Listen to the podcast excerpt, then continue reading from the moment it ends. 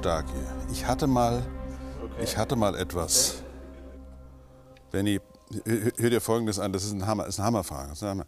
Ich hatte mal etwas von hypothetischen von Neumann-Sonden gehört, die sich, nachdem sie auf Reisen geschickt worden sind, selbst auf fremden Planeten reproduzieren können. Würde so etwas heute schon technisch möglich sein? Aber es geht noch weiter. Jens M. fragt, und wenn Außerirdische auch auf die Idee gekommen wären, ist es dann nicht doch möglich, dass einige UFO-Sichtungen auf das Konto außerirdischer Flugkörper zurückzuführen sind? Außerirdische Roboter. Außerirdische, also nicht mehr außerirdische Lebewesen, sondern außerirdische Roboter. Boah, hat, das hat natürlich was. Also, ich meine, wir, wir haben ja auch immer mehr Roboter, immer mehr Automaten um uns rum. Und der John von Neumann, ein großartiger Mathematiker und Physiker, der hat sich in den 30er Jahren tatsächlich mit, dem, mit der Frage beschäftigt, ob es mal Maschinen geben kann, die sich praktisch selbst reproduzieren. Und das sind die sogenannten von Neumann-Maschinen. Also das ist, rein, das erstmal eine rein hypothetische, also Gott sei Dank, man braucht sich jetzt keine Gedanken zu machen, dass der Computer, der da auf dem Schreibtisch steht oder der da irgendwie irgendwo ist, dass der jetzt auf einmal sich selber baut. Aber von Neumann hat sich halt überlegt, wenn es, wie, wie könnte sowas aussehen? Wie müsste, wie müsste eine Maschine aufgebaut sein, ähm, die sowas können soll? Und das Irre ist natürlich, wir landen, wir landen eigentlich bei Aristoteles. Ja. Äh, Aristoteles hat ja unterschieden zwischen Natur, das, was sich von alleine macht, ohne den Menschen, und Techne oder Technik, das, was von Menschen gemacht ist. Jetzt hätten wir aber bei Robotern, wenn wir an unsere eigenen Roboter denken, hätten wir, wenn wir von Neumann-Sonden bauen würden, so, eine Zwischenform, nämlich einen Roboter, der sich irgendwann selbst macht. Ist doch irre. Ja? Das ist der, der Wahnsinn. Und ja, im Grunde genommen spricht der gute Jens ein, ein irres Problem an. Und das hat tatsächlich was mit der Frage zu tun, sind wir allein im Universum? Man kann ja alle möglichen äh, Bedingungen finden, wie und ob auf einem Planeten nun Leben entsteht oder nicht. Da ist der Stern mal zu heiß, der Planet zu klein oder alles passt eigentlich und trotzdem, äh, also es gibt, das ist ja ein astrophysikalisches Thema. Das ist die eine Seite. Sind wir allein im Universum als astrophysikalisches Thema? Das da würde dazugehören die Suche nach extrasolaren Planetensystemen. Inzwischen haben wir ja 2000 andere Planetensysteme gefunden als unsere eigenen. Eigenes, also das ist ja die eine Seite. Auf der anderen Seite ist halt die Frage, wenn es die anderen geben sollte, und das sind jetzt keine Würmer oder irgendein grüner Schleim oder, oder nur Pflanzen, sondern es gäbe richtige Lebewesen, die so wie wir eine Sprache entwickelt hätten, die so wie wir technische, äh, technische Möglichkeiten der Kommunikation entwickelt hätten. Wie könnten wir denn mit denen kommunizieren? Ne, die eine Variante wäre natürlich über elektromagnetische Strahlung. Das ist ja die schnellste Form, 300.000 Kilometer pro Sekunde. Äh, und die bräuchte man ja im Grunde genommen auch, weil die Abstände zwischen den Sternen, also ganz egal, wo die nächsten Lebewesen in der Milchstraße wären, sie wären Lichtjahre von uns entfernt. Also ein direkter Kontakt wird wahrscheinlich nie möglich sein. Und genau da beginnt die Idee von John von Neumann für diejenigen, die sich mit außerirdischem Leben oder Kontakt, äh, erstmal Suche nach intelligentem außerirdischen Leben und zweitens direkten Kontakt beschäftigen da beginnt die Idee natürlich attraktiv zu werden. Denn eine Reise zu den Sternen braucht mit den Technologien, die wir heute haben, und selbst wenn wir großzügig sind, zigtausende von Jahren. Also unter 75.000 Jahren wären wir mit unserem Material hier äh, gar nicht äh, zu, bis Alpha Centauri zum Beispiel unterwegs. Also wir bräuchten so lange. Man sieht schon, wir haben es mit Dimensionen zu tun, die die Lebensdauer eines Menschen deutlich überschreiten. Ganz egal, wie schnell wir werden, wenn es nicht Lichtgeschwindigkeit ist, dann dauert es einfach alles viel zu lang. Also ein Lichtjahr ist ja bekannt. Ne? Licht, ja, sind 300.000 Kilometer pro Sekunde mal 365 Tage mal 86.400 Sekunden. Das können Sie mal zu Hause ausrechnen, wie viel das ist. So. Das ist richtig viel. Das ist nur ein Lichtjahr. Wenn ein Stern dann 10 Lichtjahre ist, ist das Thema weiter. Es sind, es sind unglaubliche Mengen äh, an, an Entfernung. Und da ist dann die Idee natürlich, dass so ein Roboter, der braucht ja praktisch keine lebenserhaltenden Systeme. Den schickst du los und dann fliegt er irgendwo hin. Dann stellt er aber vielleicht fest, und das ist genau das Problem von SETI, ist der Planet be belebt? Ist es? Und wenn es nicht ist, wie komme ich von da weg zu einem anderen Planeten? Das heißt, die Suche nach außerirdischer Intelligenz, die hat zu dem interessanten Modell geführt, wenn es eine Zivilisation in der Milchstraße gäbe, eine andere als uns, wie schnell könnte die sich innerhalb der Milchstraße mit Hilfe von von Neumann Sonden ausbreiten, um andere Planeten daraufhin zu untersuchen, ob sie a lebenswert sind, b Leben enthalten ähm, und so weiter und so weiter. Das heißt also, die Idee eines selbstreproduzierenden Automaten wäre sozusagen, wie soll man das ist nicht nur Science Fiction, sondern das ist richtig Science, also die Wissenschaft von außerirdischen Zivilisationen. Denn die Idee ist natürlich immer, die anderen sind mindestens so schlau wie wir. Mindestens kann natürlich sagen, das ist ja auch keine Kunst und so weiter. Aber sie müssen mindestens so schlau sein. Das heißt, sie müssen Technologie beherrschen. Sie müssen die Naturgesetze kennen. Wenn sie die kennen, dann könnten sie natürlich auf ihrem Planeten auch einen John von Neumann gehabt haben, der gesagt hat, Moment, wenn wir die Computer immer weiter und weiter und weiter verbessern, dann müsste es auch Computer geben eines Tages, die sich selbst reproduzieren können, die dann von sich selber Kopien schaffen, die sich ihrerseits wieder äh, reproduzieren können und so weiter und so weiter. Jetzt muss man sich das mal für einen winzigen Moment, nur für einen winzigen Moment, mal ganz praktisch vorstellen. Nehmen Sie doch mal Ihr Dingbum. Also äh, haben Sie einen PC oder Ihr Schmierdingbum da. Ja. Nimm, nimm irgend, irgend, irgendwas. Irgendeines der elektrischen Geräte. Kann man sich vorstellen, dass dieses elektrische Gerät in der Lage wäre, sich selbst zu reproduzieren? Das beginnt ja zum Beispiel schon beim Gehäuse.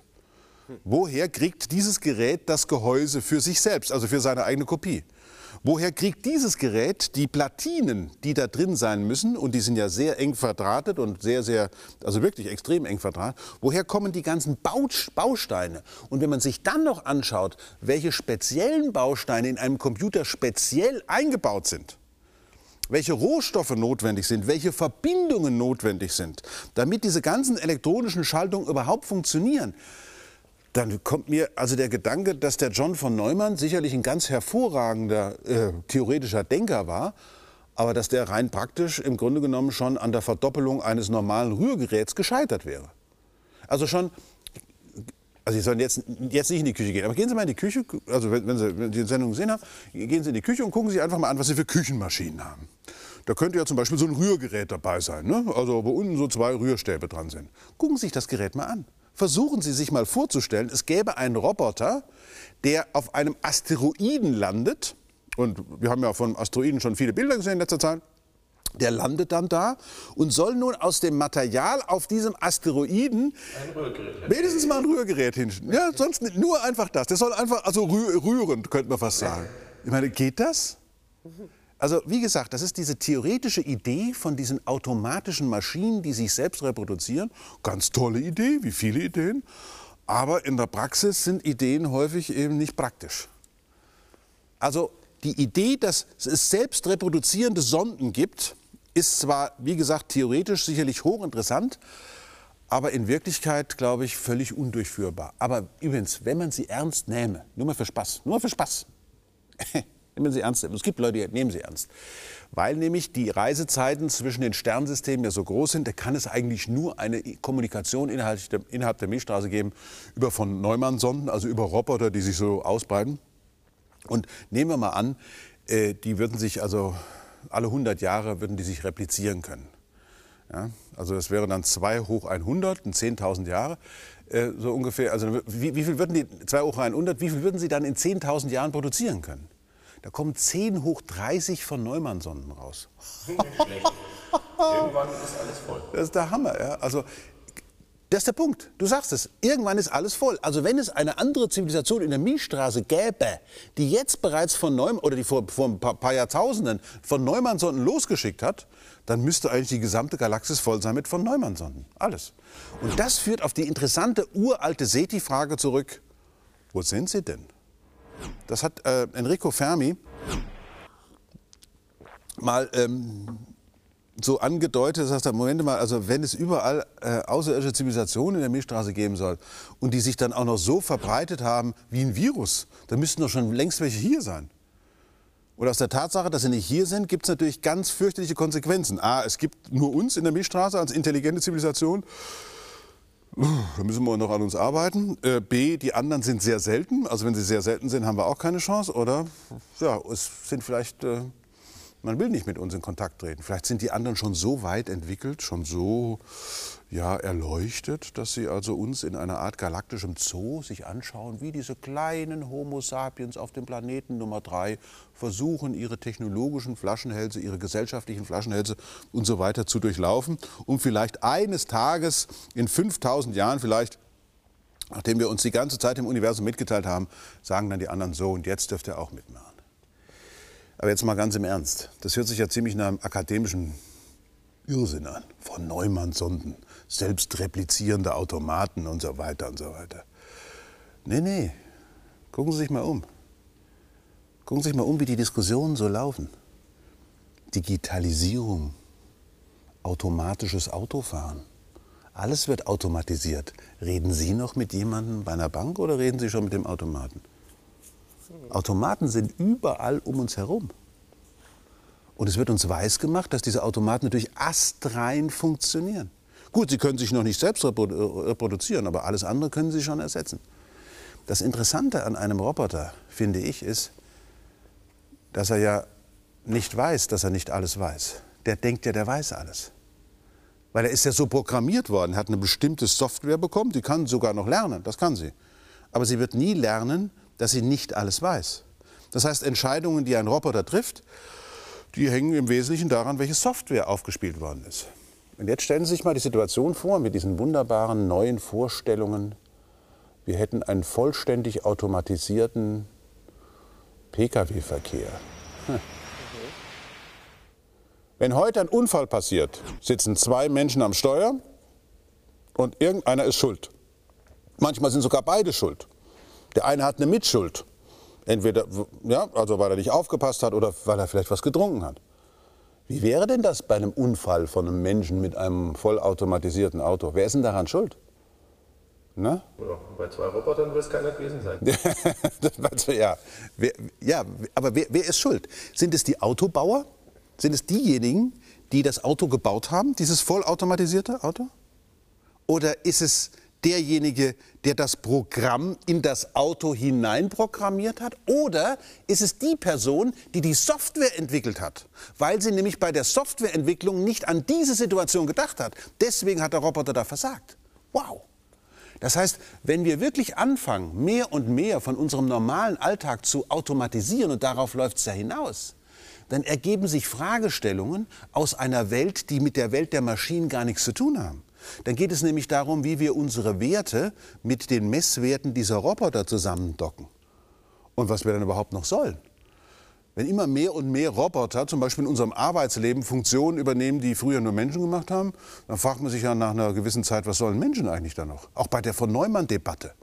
Ich meine, wenn die von Neumann-Sonden sich in, der, in dem Universum ausbreiten, wenn also ein, wenn jemand auf den Gedanken kommt, eine intelligente Zivilisation auf einem anderen Planeten fängt an, von Neumann-Sonden zu entwickeln, die sich selbst kopieren, immer weiter und weiter verbessern, dabei kopieren und kopieren und kopieren, dann könnten die ja vielleicht auch auf die Idee kommen und zu sagen, wollen wir das überhaupt? Wollen wir überhaupt von Neumann-Sonden bauen, von denen wir zwar kurzfristig sicher sein können, dass wir ganz genau wissen, was sie tun, aber langfristig nicht?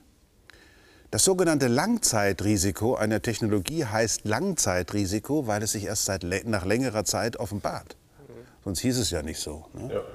Das heißt, man weiß nie genau, was man anrichtet, wenn man Technologie, deren, deren Ursache-Wirkungsprinzipien man genau kennt, wenn man die dann in die Wirklichkeit entlässt.